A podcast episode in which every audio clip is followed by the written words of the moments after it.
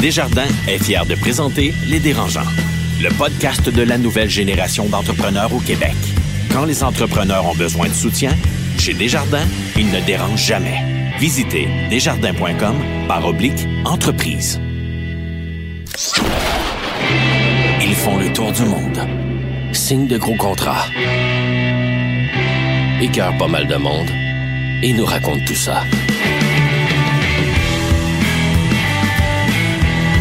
Voici les dérangeants.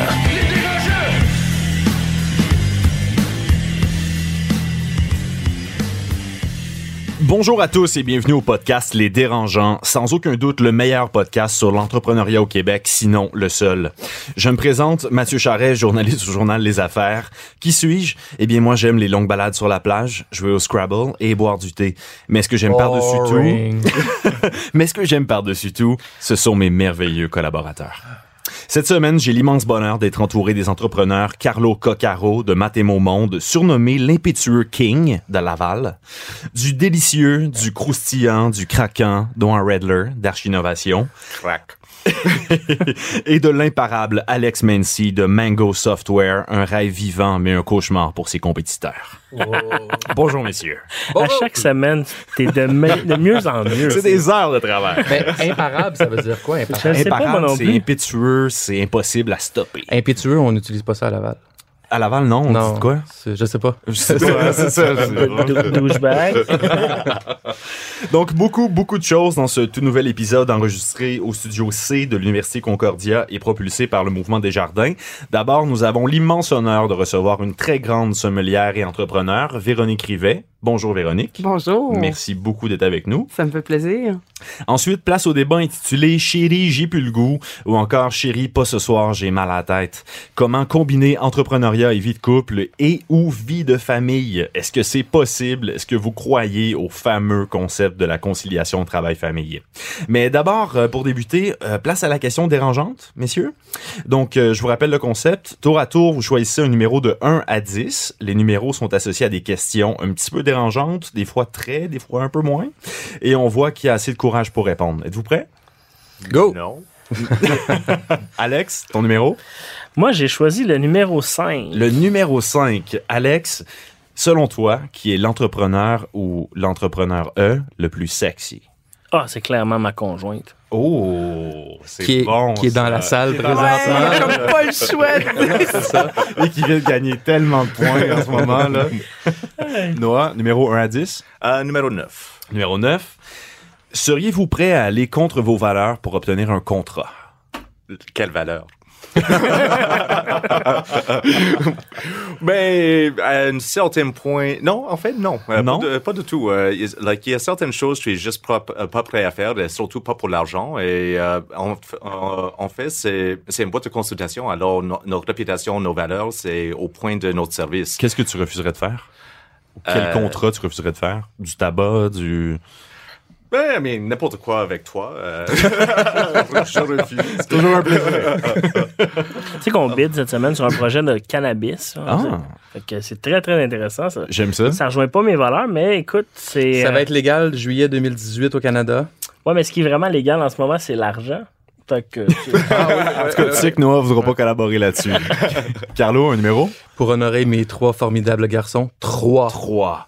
L'entrepreneur que vous admirez le plus et pourquoi? Ah, très bonne question. Euh, Merci. j- j- Je vais en nommer deux. Le plus, il n'y en a pas de le plus, mais dans les tops, euh, euh, les tops, c'est difficile de pas admirer Elon Musk, qui est un entrepreneur extraordinaire, Un qui, visionnaire. euh, qui réinvente des domaines qui sont pratiquement impossibles à réinventer, l'automobile, le voyage spatial, je Mm. c'est des trucs extraordinaires. J'admire peut-être un peu moins le père, Elon Musk, qui a cinq enfants, mais qui ne doit pas beaucoup, beaucoup les voir. Un peu Euh, comme toi. là. Euh, non, le contraire de moi. Et euh, au Québec, euh, c'est difficile de pas nommer Alexandre Taillefer ces temps-ci, qui réinvente lui aussi des modèles d'affaires avec le taxi, avec euh, le journal Voir, euh, le journal d'actualité, la revue de l'actualité, qui sont des, des, il ré- il réinvente les choses, ça c'est très admirable aussi. Intéressant. Merci, messieurs, de votre courage. Vous avez quand même répondu chacun à la question. J'avoue qu'il n'était pas très difficile. cette Est-ce que c'est un concept que tu vas ramener, euh, Ah, c'est un concept que- qui va être plus edgy, je te dirais, la Ok, prochaine fois. Ouais, ouais, tu peux compter sur moi. D'ici là, on fait une courte pause, puis on revient avec la pétulante Véronique Rivet. Le podcast de la nouvelle génération d'entrepreneurs au Québec. Les dérangeants. Les dérangeants!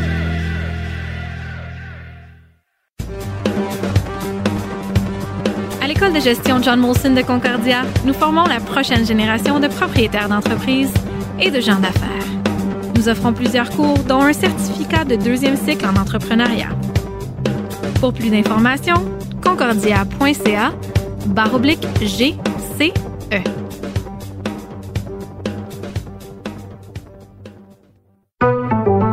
Bonjour, je suis Marie-Philippe Simard, présidente de Chic Marie. Aujourd'hui, je dérange Sophie Martin, directrice des comptes nationaux services de cartes et monétiques chez Desjardins pour parler de commerce en ligne. Bonjour Sophie. Bonjour Marie-Philippe. Sophie, est-ce qu'on peut se tutoyer? Oui, absolument. Sophie, comme tu sais, Chic Marie fait de la location de vêtements en ligne. Puis le commerce en ligne, c'est pas si simple que ça. Selon toi, ça c'est quoi la première chose qu'il faut que les entrepreneurs regardent quand ils veulent démarrer une boutique en ligne? Il faut prendre le processus en considération dès le début du plan d'affaires. C'est certain que nous consulter, nous impliquer dès le départ, ça évite de s'égarer. Donc, nous, on peut t'orienter vers les bonnes solutions. Puis ça permet aussi aux entrepreneurs de développer plus rapidement un modèle qui est solide, qui est efficace, qui est sécuritaire. Puis la première chose, c'est de vraiment être capable de bien cibler tes besoins. Parce qu'il y a une panoplie de choix de plateformes que tu peux utiliser ou encore de services clés en main. Par exemple, dans les éléments que tu dois regarder, il y a le prix, la langue de l'interface, le nombre de produits que tu veux mettre en ligne, l'hébergement. Donc, c'est tout vraiment des éléments à considérer. Ben, un gros merci, Sophie, à toi. Merci, Marie-Philippe.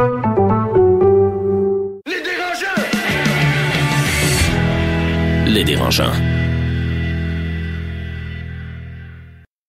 L'entrevue de la semaine est une présentation de Millésime Up, la nouvelle division du groupe Millésime dédiée aux besoins de recrutement des startups. Pour en savoir plus, visitez millésimeup.com. De retour au dérangeant avec la pétillante Véronique Rivet, toujours accompagnée de Noah Redler, Alex Mency et malheureusement de Carlo Coccaro. Allô? Allô! Donc, euh, qui est Véronique Rivet? En 2013, elle est devenue la première Québécoise à se classer deuxième lors du prestigieux concours du meilleur sommelier du monde. Elle a été nommée meilleur sommelier du Canada en 2006 et meilleur sommelier des Amériques en 2012. Ça, c'est entre autres concours qu'elle a gagné. Elle a aussi ouvert son bar à vin, Soif, Soif pardon, en 2014 à Gatineau. Et depuis 2017, elle est sommelière d'Air Canada pour la classe affaires. Bonjour Véronique. Bonjour. Merci beaucoup d'être parmi nous. Ça me fait plaisir. Je vais déjà faire une petite correction. Oui, vas-y. oh! Et c'est même pas une correction, c'est quelque chose que je me serais jamais permis avant. Mais tu sais, avec le temps, on prend de l'assurance, puis on commence à se dire, ben, les choses qu'on a fait, on les mérite, puis on a le droit de le dire. Oui, puis Mathieu n'est euh, pas super intimidant non plus, parce qu'il est facile à corriger. Euh, on va s'en parler Pas seulement la première Québécoise à faire la deuxième place au meilleur sommet du monde, mais c'était la première fois qu'une femme faisait le podium. C'était la première fois Le concours se tient depuis 1969 tous les trois ans. C'est un peu comme nos Olympiques dans oui, le monde. Oui, oui. Et euh, ça avait toujours été dominé par les hommes. Ça l'est toujours largement, mais il n'y avait jamais eu de femmes dans le top 3. Bravo, il était temps. Oui, il était temps. Et je suis contente que ça, c'est en 2013. En 2016, il y a eu à nouveau une femme, une Irlandaise, une fille extraordinaire, Julie Dupuis, qui est arrivée troisième. Donc, ça s'est maintenu et j'espère qu'un jour, on verra trois femmes sur le podium. Une Irlandaise qui s'appelle Julie Dupuis. Oui, ben, elle est française d'origine. Comme, comme beaucoup euh, dans, euh, au Royaume-Uni, c'est beaucoup, beaucoup d'Européens, de Français qui travaillent en restauration. D'accord. C'est comme Carlo Coccaro qui parle français. Est-ce que tu as refait le concours ou une fois que tu l'as gagné, tu t'es dit, bon, mais regarde. Euh... Ben, je l'ai pas gagné, hein, deuxième. Je, mais merci, Moi, dans mon cœur, tu l'as gagné. oh. euh, C'était ma troisième participation. OK. Euh, quand je dis, euh, quand je fais la comparaison avec les Olympiques, là, euh, on peut pas juste décider comme ça d'aller au concours du meilleur. Ça prend beaucoup d'entraînement, c'est ça? Je, ferai, je vous éviterai l'histoire parce que je peux, je peux parler beaucoup puis je m'emporte puis on pourrait être là pour trois heures. Mais je l'ai fait trois fois, en 2007, okay. en 2010 et en 2013. Euh, puis, ben, pour répondre à la question, donc je pourrais le refaire. Une fois qu'on le gagne, c'est un titre euh, qu'on obtient qu'une fois.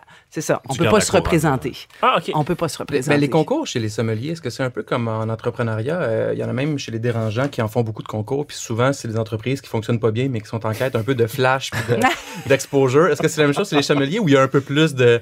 C'est vraiment un chien biogénique. Oui, ben, faut pas les nommer. mais non, mais sans, sans blague, est-ce que c'est une vraiment un chemin qui est super intéressant pour mettre en valeur votre métier, le métier des sommeliers. Oui, tout à fait. Oui, oui, tout à fait. Euh, puis ça peut propulser une carrière.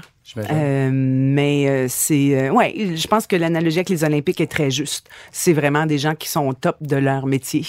Euh, et beaucoup le font aussi par dépassement personnel, par justement pour, pour, pour se mesurer les uns aux autres. Moi, je vous dirais, moi, ce que j'aime le plus de, de, de tout ce que j'ai fait, tout mon métier de, de, de sommelière, de, c'est les gens c'est les gens que je rencontre, c'est les liens qu'on tisse, les relations qu'on développe, euh, que ce soit des clients qu'on serve en restauration, des vignerons qu'on rencontre, d'autres sommeliers. Puis les concours comme ça, moi, ça m'a ouvert. J'ai un réseau absolument extraordinaire de sommeliers partout dans le monde aujourd'hui. Euh, et c'est beaucoup à travers les concours que ça s'est développé. Justement, ta vie de concours, Véronique, est-ce que ça t'a préparé à devenir entrepreneur? D'avoir ton propre restaurant aujourd'hui? Euh, oui, dans un certain sens, c'est drôle, j'y avais jamais pensé, mais parce que l'entrepreneuriat pour moi c'est quelque chose de complètement nouveau. Hein. C'est ma première entreprise, euh, et je dirais parce qu'un concours c'est faut être prêt à tout, y a n'importe quoi. Il euh, n'y a pas de, y a pas un chemin précis à suivre. Les épreuves d'un concours, hein, beaucoup de gens pensent que concours de sommelier, on fait juste boire, là, c'est des dégustations. À non, ah. que c'est juste des dégustations à l'aveugle, hein, identifier. C'est beaucoup plus complexe que ça. Euh, le, les connaissances théoriques, c'est probablement le plus gros morceau. C'est nos connaissances.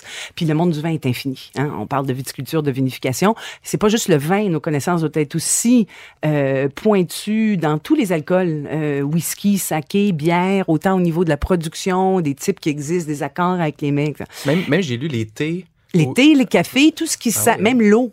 Ça peut être des questions sur l'eau minérale. En tout cas, il y avait une époque un petit peu où ça allait un petit peu trop loin. Il y a des restaurants qui avaient des, des sommeliers d'eau et puis des cartes d'eau. Et en tout cas. L'eau de Laval, une renommée mondiale. on voit ce que ça, que ça donne comme conséquence. Hein. Quand, on se prépare, moi, quand j'avais des équipes qui me coachaient, moi, je fais beaucoup de coaching maintenant, c'est beaucoup ça, c'est mettre les candidats dans des, des dans, toutes sortes de situations euh, euh, complètement inattendues parce que c'est la réalité d'un concours. On peut se retrouver face à n'importe quoi. Tout comme en restauration, hein, c'est la réalité. Je veux dire, on choisit pas nos clients. On n'a pas toujours les meilleurs clients au monde. On a toutes sortes de situations, parfois carrément grotesques en, restauration. Donc, c'est se préparer à faire face à n'importe quoi. Donc, dans ce sens-là, probablement, oui, un peu apprendre à, gérer l'inconnu. Le, stress, l'inconnu. Le stress. Question pour toi aussi, tu euh, as ouvert un bar euh, à vin soif à Gatineau. Mm-hmm. Euh, Bon, j'ai absolument rien contre Gatineau. Moi aussi, je suis né là, élevé là. Euh, mais en même temps, avec tous les titres que tu as remportés, tu aurais très bien pu travailler à New York, à Paris, à Londres. Pourquoi Gatineau? Il y a plusieurs raisons. Un, la raison de base, c'est chez moi. Euh, je suis né là, j'ai passé toute ma vie à Gatineau, à part, euh, c'était Hall dans mon temps. Oui, oui. Euh, suite à la fusion, aux fusions, c'est devenu Gatineau. Euh, à part sept ans où j'ai vécu à l'étranger, en France, en Alsace, j'ai toujours, toujours, toujours habité Gatineau. C'est drôle, hein, dès qu'on a un petit peu de succès, les gens pensent tout de suite qu'on est de la grande ville. Hein, quand je vais à l'étranger, tout le monde me dit, je reçois des courriels tous les jours. Ah, je m'en viens à Montréal, je veux venir te voir. je suis pas à Montréal. Ah oui, c'est à côté. C'est ça. De métro. Quand même. Donc, c'est chez moi. J'ai beaucoup voyagé de par mon métier, de par les concours, je m'en plaindrai jamais, j'adore ça. Euh, mais c'est dur. Euh, j'aimais bien le thème là, de la conciliation travail-famille. Mm-hmm. Je pourrais vous en parler un bout de ça. euh, donc, ça fait du bien de se poser un petit peu, de revenir à la maison. Là, de, et puis deux, après, trois, après le concours du meilleur sommet, après 2013, après la deuxième place, pas mal de gens ont su qui j'étais. Mais c'est pas arrivé du jour au lendemain. C'est quelque chose qui s'est préparé sur 20 ans de travail. Puis à l'époque où personne ne me connaissait, mais le seul soutien que j'avais, c'était des gens chez moi. Ça fait 15-20 ans que les gens dans la région me connaissent, que je suis active dans la région, dans ma région comme sommelière, comme chroniqueuse, comme et j'ai eu énormément de soutien là, à un, nouveau, à un niveau très communautaire. Tu avais le goût de redonner un peu à la ben, région? Ben, c'est ça, ouais. Mais je, je dois dire, j'ai déjà mangé à ton restaurant et c'était vraiment une belle expérience. Euh, évidemment, tu te souviens de moi parce qu'on était là avec un groupe et toi-même, euh, tu avais fait une présentation à tout le monde. Et j'ai trouvé cette expérience quand tu es venu expliquer tous les vins de, nous aider avec euh, à goûter, à découvrir. Ah, ça, c'était quelque chose de vraiment spécial. Est-ce que ça a aidé beaucoup euh, avec ton restaurant d'avoir cette réputation reconnue comme sommelier international? Est-ce que les gens viennent pour cette expérience? J'aurais, j'allais dire, j'aurais jamais fait ça. Je pense pas que j'aurais fait ça si j'avais pas derrière moi le, la notoriété euh, ça aurait été beaucoup plus difficile. Je, je, je, cacherai pas que ça, ça a aidé, ça, ça m'a, ça, m'a beaucoup facilité les choses. Pas nécessairement à couper les coins ou à avoir des passes droits que d'autres auraient pas, mais tout simplement d'avoir le soutien des gens, tu sais, euh, que ce soit la ville, que ce soit la, n'importe qui. Au niveau marketing, quand on dur de battre ça aussi. Hein. Exactement, tu sais, donc dans le plan d'affaires là, ça fait quand même bien quand on a. Ça euh, pèse un peu. Ouais. Est-ce que tu es propriétaire unique? Ou euh, des, actes, des, des Non, ouais, j'ai vendu 40 des parts pour aller chercher ma mise de fonds pour, euh, pour démarrer l'entreprise. Mais tous des actionnaires silencieux. OK. ils n'ont pas le droit de parler. Ils n'ont pas le droit de parler. Ils peuvent juste boire. C'est un beau problème, ça, finalement. Est-ce qu'on peut devenir actionnaire silencieux, nous aussi, de Hello. Ah, il y aura, y aura, d'autres projets. Mon père fait son vin, il pourrait peut-être le non, non, non, du vin avec les pieds, là, c'est pas bon. C'est pas avec les pieds. La robe est foncée. La robe est foncée. ça rajoute un petit kick, là, j'imagine. Est-ce que c'est dur à gérer, justement? T'es es, devenu célèbre, là, avec tous ces concours-là. Le côté star, entrepreneuriat? Est-ce que c'est quelque chose qui te dérange, quelque chose que tu vis pas vraiment? Comment tu vois ça? Ouais, moi, je, j'aime, pas l'emploi du terme, célébrité, le, le, le les, les chefs célébrités, les sommeliers rockstars, ça m'énerve un petit peu. Euh, on sauve pas des vies, on s'entend-tu? On, on, boit du vin, on, on, on, a déjà un privilège énorme d'évoluer dans un métier qui est extraordinaire, qui est le fun, on s'entend. Je, je, moi, je me lève tous les matins et j'ai hâte d'aller au travail. Mais c'est un secteur qui est dur, la restauration le taux de faillite ben est énorme. Euh, pourquoi euh, te lancer là-dedans? Tu n'as pas peur du risque? Je, pense que ça, c'est une condition essentielle au succès en restauration. C'est que les gens doivent se lancer là-dedans parce que c'est des passionnés, parce que c'est des gens qui tripent vraiment sur le métier. S'ils se lancent là-dedans pour faire de l'argent, il y a des fortes chances qu'ils se cassent la gueule. Euh, parce que, un, l'argent, il n'y en a pas beaucoup en restauration. On peut-tu mettre ça au clair tout de suite? Là? Arrêtez de penser qu'un restaurateur roule sur l'or. C'est une espèce de mythe qui est tellement répandu. Euh, oui, il y a moyen de faire de l'argent, et, mais dans des, des, des, des, des marchés assez niches, des trucs très particuliers. La plupart des, des bons restaurateurs, là, des grands chefs, des gens qui... Euh, c'est des gens qui adorent ce qu'ils font et qui le font parce qu'ils adorent ça puis qui ont envie de le partager. Si la motivation première, c'est l'argent, c'est sûr que ça marche en tout cas, il y a de fortes chances que ça Alors pourquoi avoir démarré un restaurant et pas avoir faire partie d'une aventure qui appartient à quelqu'un d'autre, dont les risques sont à quelqu'un d'autre, mais de quand même avoir les bénéfices du métier, de rencontrer le monde, de développer sa passion. Ça, je l'ai fait toute ma vie. J'ai travaillé en restauration toute ma vie. Depuis l'âge de 16 ans, je travaille en restauration. Euh, puis je pense que quand on travaille dans un domaine qui nous fait vraiment triper, on, on, a tous un petit peu le rêve de démarrer sa propre entreprise. De, euh, donc, c'est tout simplement ça. Euh, même si c'était vraiment une, une, une une grande nouvelle aventure. Pour moi, plein de choses que, oui, je connais mon métier, mais on s'entend démarrer une entreprise, on a beau connaître le métier dans lequel on évolue, euh, il y a tout un paquet de choses qui viennent avec ça, qui sont pas de notre de nos compétences. Hein. Euh, donc, beaucoup d'inconnus, beaucoup de... Mais moi, j'adore... Une... ce qui me fait triper dans le vin, moi, je, suis quelqu'un qui n'a jamais su ce que je voulais faire dans la vie. Euh, et je m'intéressais à trop de choses. J'avais toujours peur de me spécialiser dans un sujet. Je me suis dit, je un paquet d'autres affaires. Le vin, c'est venu complètement me chercher à ce niveau-là parce que je fais euh, de l'agronomie, de la géologie, de la chimie, de la biologie, de l'histoire, de la géographie, de l'économie. Je touche à tout. Hein. et c'est je suis, je suis, euh, je pense que la seule chose que j'aurais pu dire à, à 18 ans ou à 20 ans ou à 25 ans, quand on en est, qu'est-ce que tu veux faire dans la vie, si je pouvais être étudiante pour le restant de mes jours, c'est ça qui m'allumerait. D'être constamment en apprentissage. Pardon? C'est un peu ce que t'es, t'es une ben, étudiante. c'est ça, constamment dans le monde du vin. Mais c'était ça aussi le défi de, le défi de l'entrepreneuriat c'était de me lancer dans quelque chose d'inconnu, mais où j'allais apprendre. c'est sûr qu'il y a des choses qu'on aime moins, des choses qu'on aime plus, mais c'était l'excitation de cool, quelque chose de nouveau. Hein, c'est ça. Je pense que c'est ce qui m'allume le plus, c'est l'apprentissage continu. Véronique, euh, à quand les franchises soif? À Montréal, Québec? Ouais, je sais pas. Ça, c'est encore. Ça. me fait. Ouais. Moi, j'ai toujours. Plein de gens, évidemment, la question est toujours revenue. Mm-hmm. Tu sais, je me pourquoi Gatineau? Hein? Pourquoi pas Montréal? Non, mais aussi Montréal. Comme s'il y avait juste Montréal. non, mais ça peut être deux ou trois. Moi, j'avoue que j'ai un petit peu peur du. Euh, du euh, d'être la saveur du jour, hein, de la saveur du mois d'être dans des marchés où euh, ah, ça va marcher fort, fort, fort pendant 5-6 mois, puis après ça, on t'oublie. Euh, Montréal a une scène là, gastronomique hallucinante. Hein? Je sais pas si c'est encore vrai, mais euh, mon nom, on mais ridicule aussi en même temps. Il y a tellement de L'offre est incroyable. Ben, apparemment, il y a plus de restaurants per capita à Montréal qu'à New York. Euh, et si c'est pas vrai, c'est très, très proche. Euh, des très bons restaurants qui ferment, il y en a régulièrement pour toutes sortes de raisons. Hein? Euh, encore, oubliez pas, c'est des gens qui font pas nécessairement de l'argent.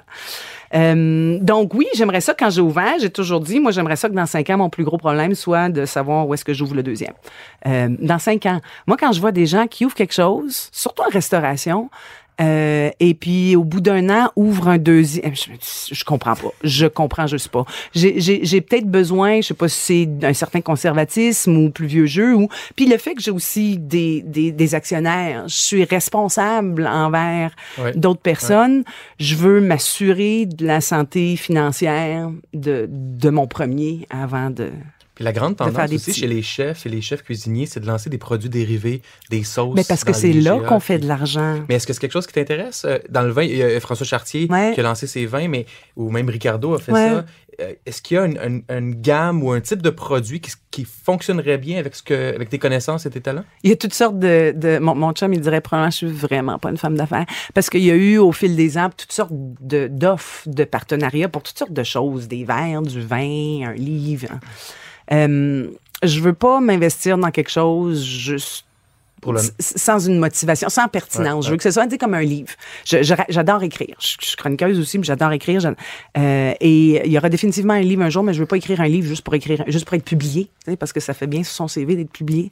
Il y a tellement de livres qui sont publiés qui sont pas pertinents. C'est comme fait que je, fait, il, faudrait peut-être trouver, oui, il y a plein de possibilités de, de faire d'autres choses, euh, de mettre mon nom sur un vin, d'être vigneronne. Ça, si un jour je le fais, ce sera un hobby. Ce sera de le faire de façon. Être vigneron, là, c'est être agriculteur.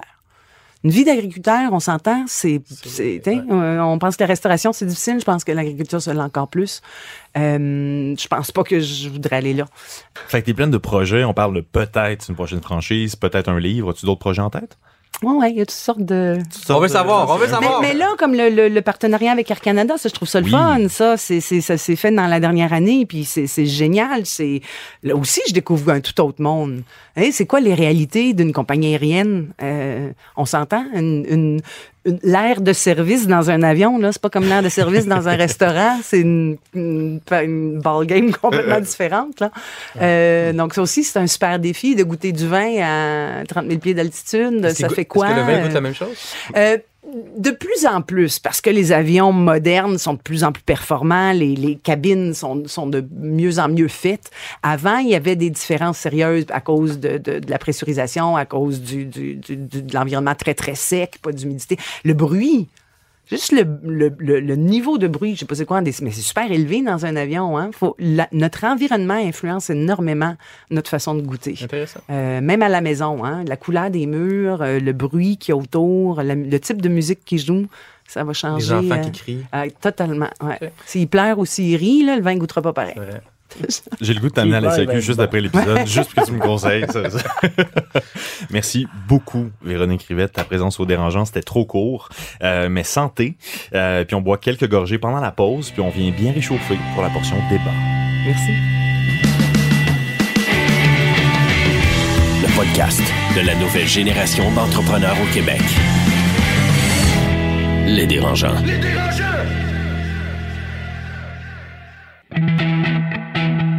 Écosystème, une capsule pour les entrepreneurs nouvelle génération, signée Université Concordia.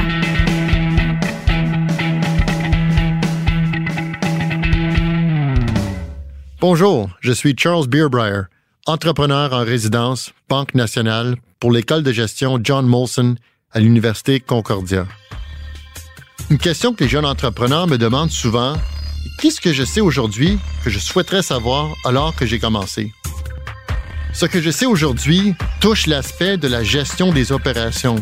Vraiment comprendre les cycles de vente dans mon industrie, la gestion d'inventaire. Il a fallu environ un an pour vraiment bien comprendre tout ça. Puis maintenant, on peut vraiment faire des prévisions plus précises. Pour plus d'informations, concordia.ca barre oblique GCE. En matière de droit, les entrepreneurs ont de bons et de moins bons réflexes. Voici la question Garling WLG. De retour au dérangeant avec Alex Mency, Noir Redler et Carlo Coccaro. Oui, mais... Euh, euh, Mathieu, Mathieu, avant que tu continues, cette semaine, nos amis du cabinet d'avocats Garling WLG veulent savoir une marque et des secrets commerciaux, c'est souvent l'actif le plus précieux d'une startup. Quel moyen est-ce qu'on a pris en tant que dérangeant pour protéger les nôtres? Toi, Noah? Ben, euh, moi, c'est très simple. Je me je sors avec une batte de baseball et si quelqu'un prend ma marque, je viens les voir. Je pense que les avocats, ils vont dire ça marchera pas, là, mais je sais pas. Tu penses? tu vas avoir besoin d'une autre sorte d'avocat pour te défendre en cours. Euh, écoute, nous, on n'a pas enregistré notre marque, on le songe sérieusement. Par contre, euh, on a des protections légales pour tout ce qui est la confidentialité et ces choses-là. Mais ça vaut ce que ça vaut. Donc, euh, toi, Carlo? Moi, j'ai on a ce qu'on a, je pense, c'est des bons contrats avec nos partenaires qui protègent les, euh, les marques et les secrets commerciaux d'un peu tout le monde. Puis en même temps, il y a un côté de moi qui se dit, ça sert-tu vraiment à quelque chose, euh, considérant qu'on peut toujours se faire poursuivre de toute façon pour des bonnes et mauvaises raisons, puis qu'on doit se défendre. Mais au niveau du contenu sur la plateforme aidersonenfant.com, je pense qu'on est pas mal bien structuré pour, pour définir ce qui nous appartient puis ce qui nous appartient. Nous, des droits d'auteur. Exactement. De façon à pouvoir bien les, bien les exploiter euh, dans le futur en, en, en respectant tout le monde. C'était la question Garling WLG. Pour les conseils de l'équipe Garling WLG, rendez-vous sur la page Facebook des dérangeants.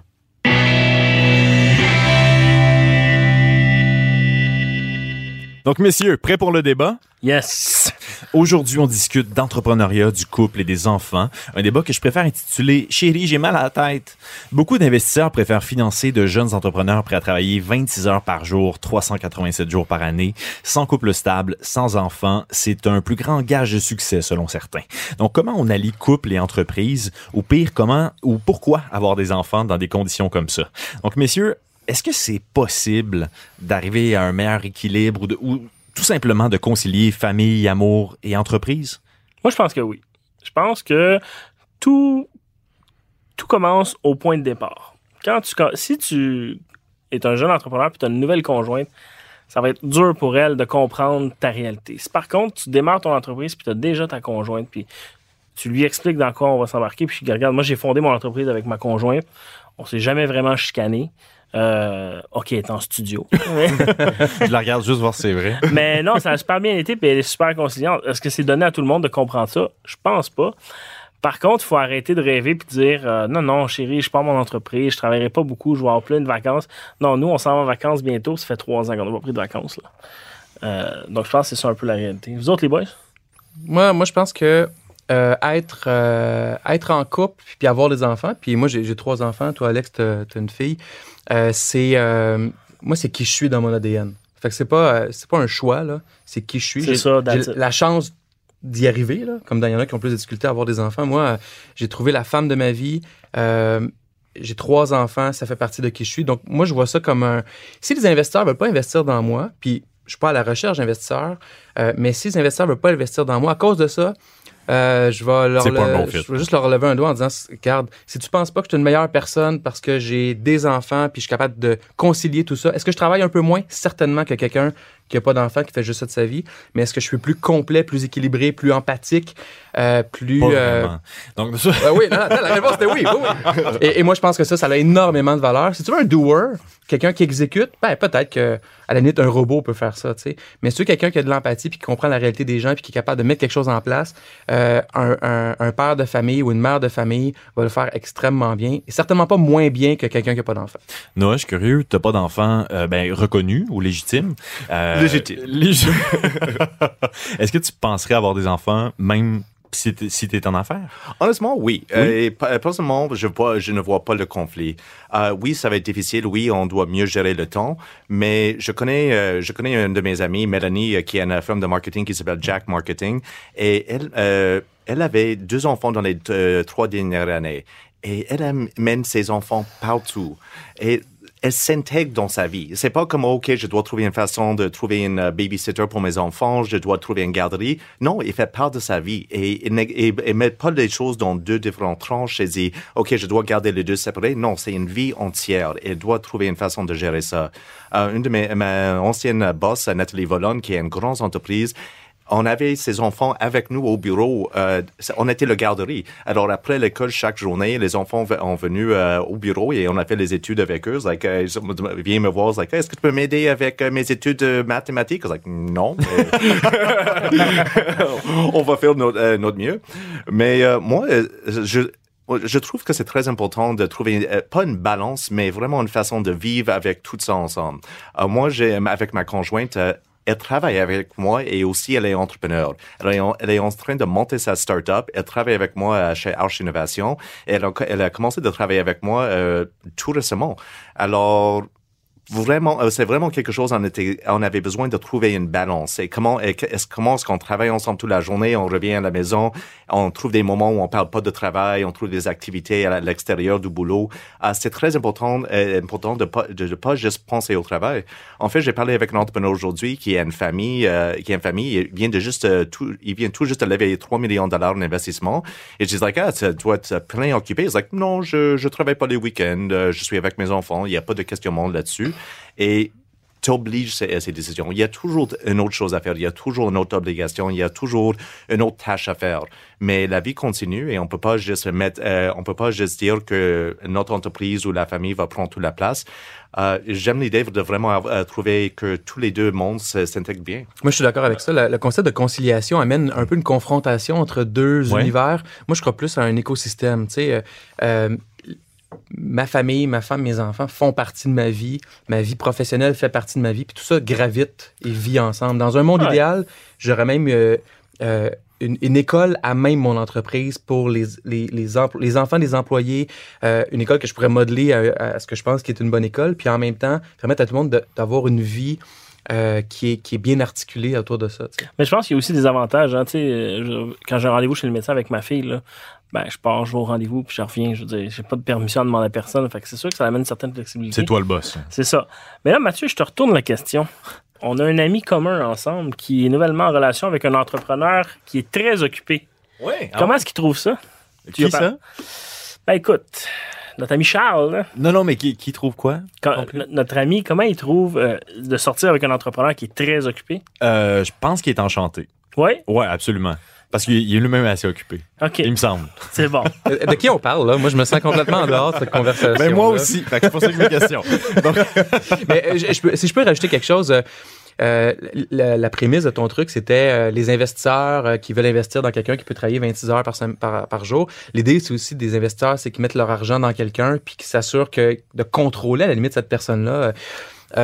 Il faudrait leur dire aussi qu'il y a 24 heures dans une journée. il y a ça, qui n'ont pas compris. Ça n'arrivera pas. Mais moi, ce que je dirais à l'inverse, c'est que. Mais à Matt et mon monde, ils savent, ils savent compter. Ben on, oui. on sait compter, on montre aux jeunes uh-huh. et aux parents comment aider leur enfant. Aider son enfant.com, il y a une tonne d'activités que vous pouvez faire avec votre enfant. euh, moi, le, fait d'avoir démarré l'ancêtre de Matt et mon monde avec ma femme euh, et d'avoir été avec elle depuis le début là-dedans, euh, elle, elle est enseignante, puis elle enseigne à temps plein, tout ça. Mais la réalité, c'est que j'ai pas eu besoin d'investisseurs parce qu'on était une équipe. Puis grâce à cette équipe-là, même si je n'étais pas, pas profitable pendant plusieurs années, ça fonctionnait. J'étais capable de continuer parce que j'avais j'avais Isabelle avec moi qui m'aidait. Elle était team player avec toi. Exactement. C'était pas sa vie, c'était la mienne, mais on est une équipe dans cette vie-là. Euh, par après, j'ai eu d'autres moments difficiles, puis le fait d'avoir une conjointe, une famille a été un avantage. J'ai pas été... Tu sais, souvent, les investisseurs sont un peu comme le BS des entrepreneurs. Là, ah, j'ai besoin d'argent, donnez-moi de l'argent. Ben moi, ce que je dis, c'est que j'ai pas eu besoin de faire ça parce que j'avais ma femme avec moi, puis on, avait on était une équipe, puis ça, ça a fait toute la différence dans l'autonomie que j'ai maintenant à contrôler la destinée de mon entreprise. C'est pas un peu risqué? Vous avez des jobs, vous avez, vous êtes dans un domaine qui est très risqué. L'entrepreneuriat, ça peut planter du jour au lendemain. Je vous le souhaite pas évidemment. Jusqu'à date, ça va, ça va assez bien pour vous trois là. Vous avez sûrement eu des défis de paye, par exemple, des défis de, de subvenir. Juste la question, est-ce que je vais réussir à subvenir à leurs besoins? Ça vous tracasse pas un peu? Ah, c'est sûr qu'on y pense à tous les jours. Moi, avant, quand j'ai commencé, j'avais pas d'enfant. Je me disais, ah, au pire. Euh. Mais moi, je suis dans le domaine du software. Fait dans le pire des cas, si ça fonctionne pas, mes connaissances, ils partent pas. Là. Je vais aller travailler pour quelqu'un, whatever. Mais ça n'a jamais été même une option. Mais est-ce qu'il y a des semaines où j'ai dit à ma conjointe, on te fait une demi-paye cette semaine parce qu'on n'arrive pas? Absolument. Est-ce qu'elle a chialé? Jamais. Mais ça, c'est pas donné à tout le monde. Tu sais, Nicolas Duvernon en parlait l'autre fois qu'il a même emprunté de l'argent à ses beaux-parents. Euh, faut savoir piler sur son orgueil, il faut vraiment être déterminé de dire bon ben ok, je m'enlise, mais je vais ressortir du. Ah, tout à fait. Moi, c'est probablement depuis que j'ai des enfants, j'ai jamais eu peur de la mort, mais là, j'ai peur de mourir, puis j'ai peur de ne pas être capable de survenir à leurs besoins. Puis ça devient un, moteur extraordinaire pour euh, réussir. Puis l'autre chose, c'est euh, les, fois où j'ai dû dire à, ma femme, écoute, là, ça va pas, là, tu sais, puis euh, je sais pas ce qui va arriver parce que la première réponse que j'avais d'elle, c'est c'est pas grave, on va s'arranger. Et ça, tu sais, est-ce que est-ce que c'est difficile de trouver une conjointe ou une, épouse avec qui on peut trouver ça? Oui, mais ça se trouve, puis il faut juste trouver la bonne personne. Mais d'avoir ce support-là, moi, fait toute la différence parce que ça m'enlève 95 de la pression. Moi, avoir un échec, c'est pas la fin du monde. J'évite ça à tout prix, mais je suis capable de le vivre. C'est moi, mais l'impact que ça a sur la famille, c'est ce qui est vraiment le plus ça, c'est un film d'horreur que tu Ouais. veux pas vivre, tu sais. Mais je, je pense que tu sais, la clé, là, c'est de pas cacher. Tu sais, si ça va mal, Exactement, tu dis que ça va mal parce que si ça paraît, là, tu sais, t'es pas de bonne humeur, tu fais rien que penser. euh, tu sais, ma, ma blonde, là, elle sait tout de suite quand ça marche pas. Mais il doit y avoir des discussions euh, solides à la maison, des fois. Genre, tu travailles trop, euh, tu t'occupes de passer des enfants, tu fais passer de tâches. euh, comment tu gères ça aussi? Ben, je pense que je, je pense que c'est important de vraiment de vraiment bien communiquer. I mean, à la fin de la journée, je suis pas d'accord euh, avec l'idée qu'un entrepreneur doit travailler 26 heures par journée. Euh, tu peux pas tout faire, euh, tu peux pas tout faire et si tu travailles comme ça, tu travailles comme un fou, tu vas faire un burn-out et ça va vraiment casser l'entreprise plus que d'autres choses. Euh, la famille, c'est la famille euh, d'avoir un conjoint, d'avoir quelqu'un avec qui tu peux communiquer, partager cette expérience, par- partager les difficultés et quelqu'un qui comprend ça et et est prêt, pour- est prêt à t'appuyer. Ah, c'est ça qui est le game changer. Si on pense à vraiment les, euh, beaucoup de gens qui ont eu beaucoup de succès, ils sont très bien accompagnés. Ils ont quelqu'un derrière eux. Qui, euh, je prends, euh, je prends l'exemple de Sheryl Sandberg euh, de Facebook. Elle parle toujours qu'elle était, elle avait pas une, juste une conjoint, elle avait une partenaire dans sa vie. Et moi, je vois plus, beaucoup plus comme ça. Je, c'est pas juste la famille, j'ai une partenaire dans la vie. Et c'est, on est ensemble parce que elle appuie mes projets, j'appuie euh, ses projets et on veut du succès pour chacun et l'autre. Et je pense que la difficulté, c'est vraiment, il y a des situations où il y a, il y a soit euh, l'homme ou la femme qui reste à la maison, qui prend soin des enfants et qui n'ont pas d'autres choses dans leur vie. Alors, ils, ils, like, ils vraiment sont dans un mode d'attente euh, toujours. Ça, ça peut causer des problèmes parce que vraiment, c'est la responsa- responsabilité d'une personne d'amener tout l'argent, de vraiment faire vivre la famille et de aussi faire animer, encourager et de venir avec un peu d'énergie. Mais c'est dur de venir, euh, de rentrer à Ah la ouais, maison à la, fin, ouais, à la fin de la journée. faut arrêter l'idée aussi de dire. Je pense que l'important, c'est d'être là aussi dans les moments. C'est que si tu dis je travaille pas en fin de semaine, il faut vraiment pas que tu travailles, que tu sois Hmm. présent avec ta famille. Ça revient à, à faire des bons choix, à prioriser, à aller dans la, la- la qualité plus que la quantité, autant dans le travail que, que dans le reste. Puis ça, être, euh, tu sais, les entrepreneurs qui ont des familles, les entrepreneurs qui, et qui réussissent, les deux, c'est des entrepreneurs qui font des bons choix. Parce que on a moins de temps. La réalité, c'est qu'on a moins de temps. Mais comment on l'utilise ce temps-là fait toute la différence. Puis, euh, tu sais, c'est- n'y a rien de plus essentiel que ça. là. Mais aussi, on gère plus notre temps. Alors, c'est Ouais. pas quand quelqu'un dit euh, est ici à 9 heures, euh, partir à quelle heure. Moi, je, euh, moi, je trouve, like, euh, des fois, je vais prendre mes emails, euh, mes emails et je vais répondre au, cou- au courriel et commence vraiment rédiger très tôt le matin. Euh, ma conjointe, elle dort tard, euh, plus tard que moi. Je me lève toujours à pas 5h30, d'enfant, 6h. Euh, c'est clair. mais moi, je, lève- je me lève tôt, alors je suis prêt. Mais alors, mais je me, je me lève, je commence à faire ça et ça me libère, la- ça me libère un peu à la fin de la journée. Et on essaie toujours de prendre euh, des moments sans téléphone euh, où on fait une activité, les date night, euh, euh, des date night. qui- Oh, oui, c'est cute. Ils font encore des date nights. Oh, ben, je vous recommande les deux. Puis pour ceux que, euh, Alex, ta, ta fille est un peu jeune, mais moi, je veux dire, il n'y a rien de plus gratifiant et de plus extraordinaire que de, de, voir ses enfants évoluer. Moi, je ne viens pas d'une famille d'entrepreneurs, donc j'ai fait beaucoup mon apprentissage sur le terrain. J'ai pas des réflexes d'entrepreneurs qui, qui se sont construits entre l'âge de 5 et 15 ans à voir mon père ou, ou ma mère être entrepreneur, mais mes enfants vivent ça.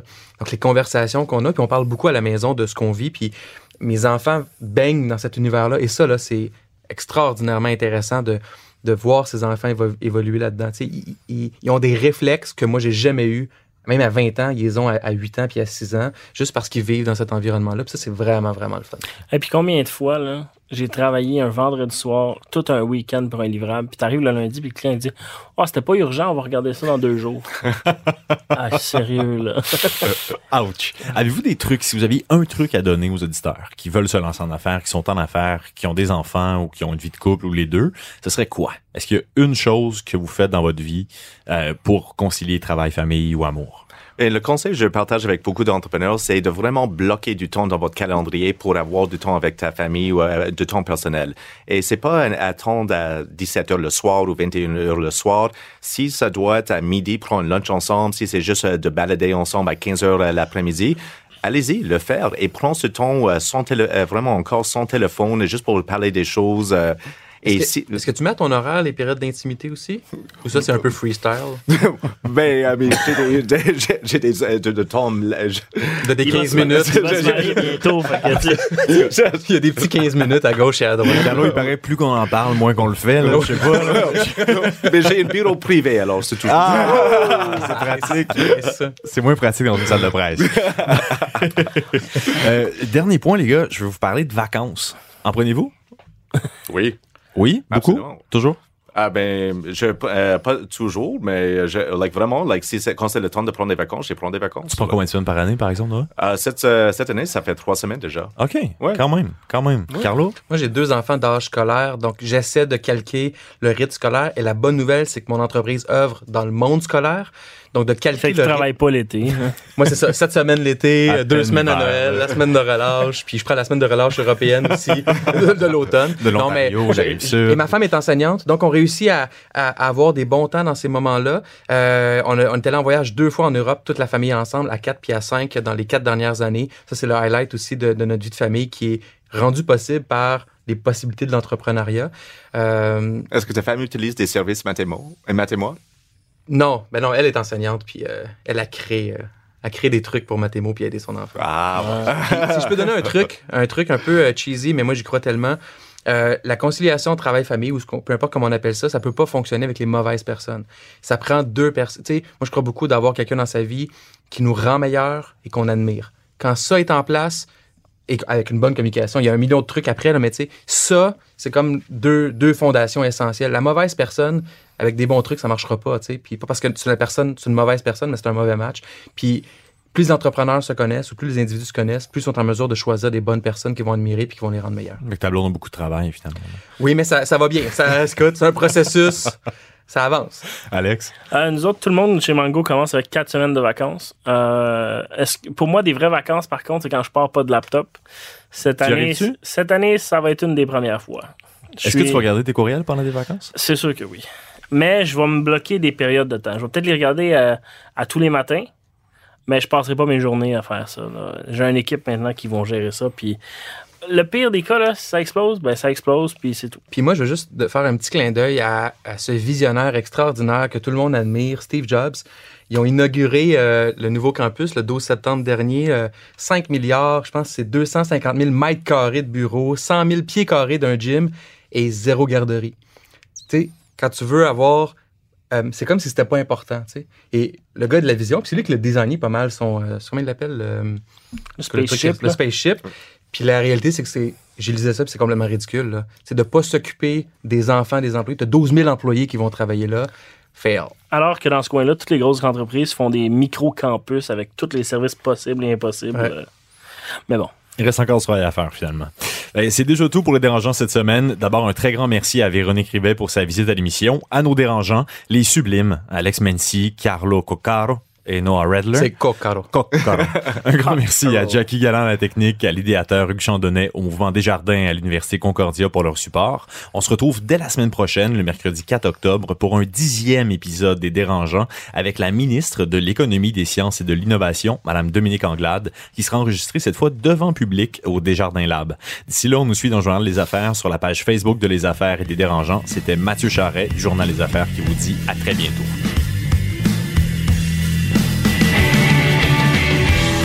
Podcast de la nouvelle génération d'entrepreneurs au Québec. Les dérangeants. Les dérangeants!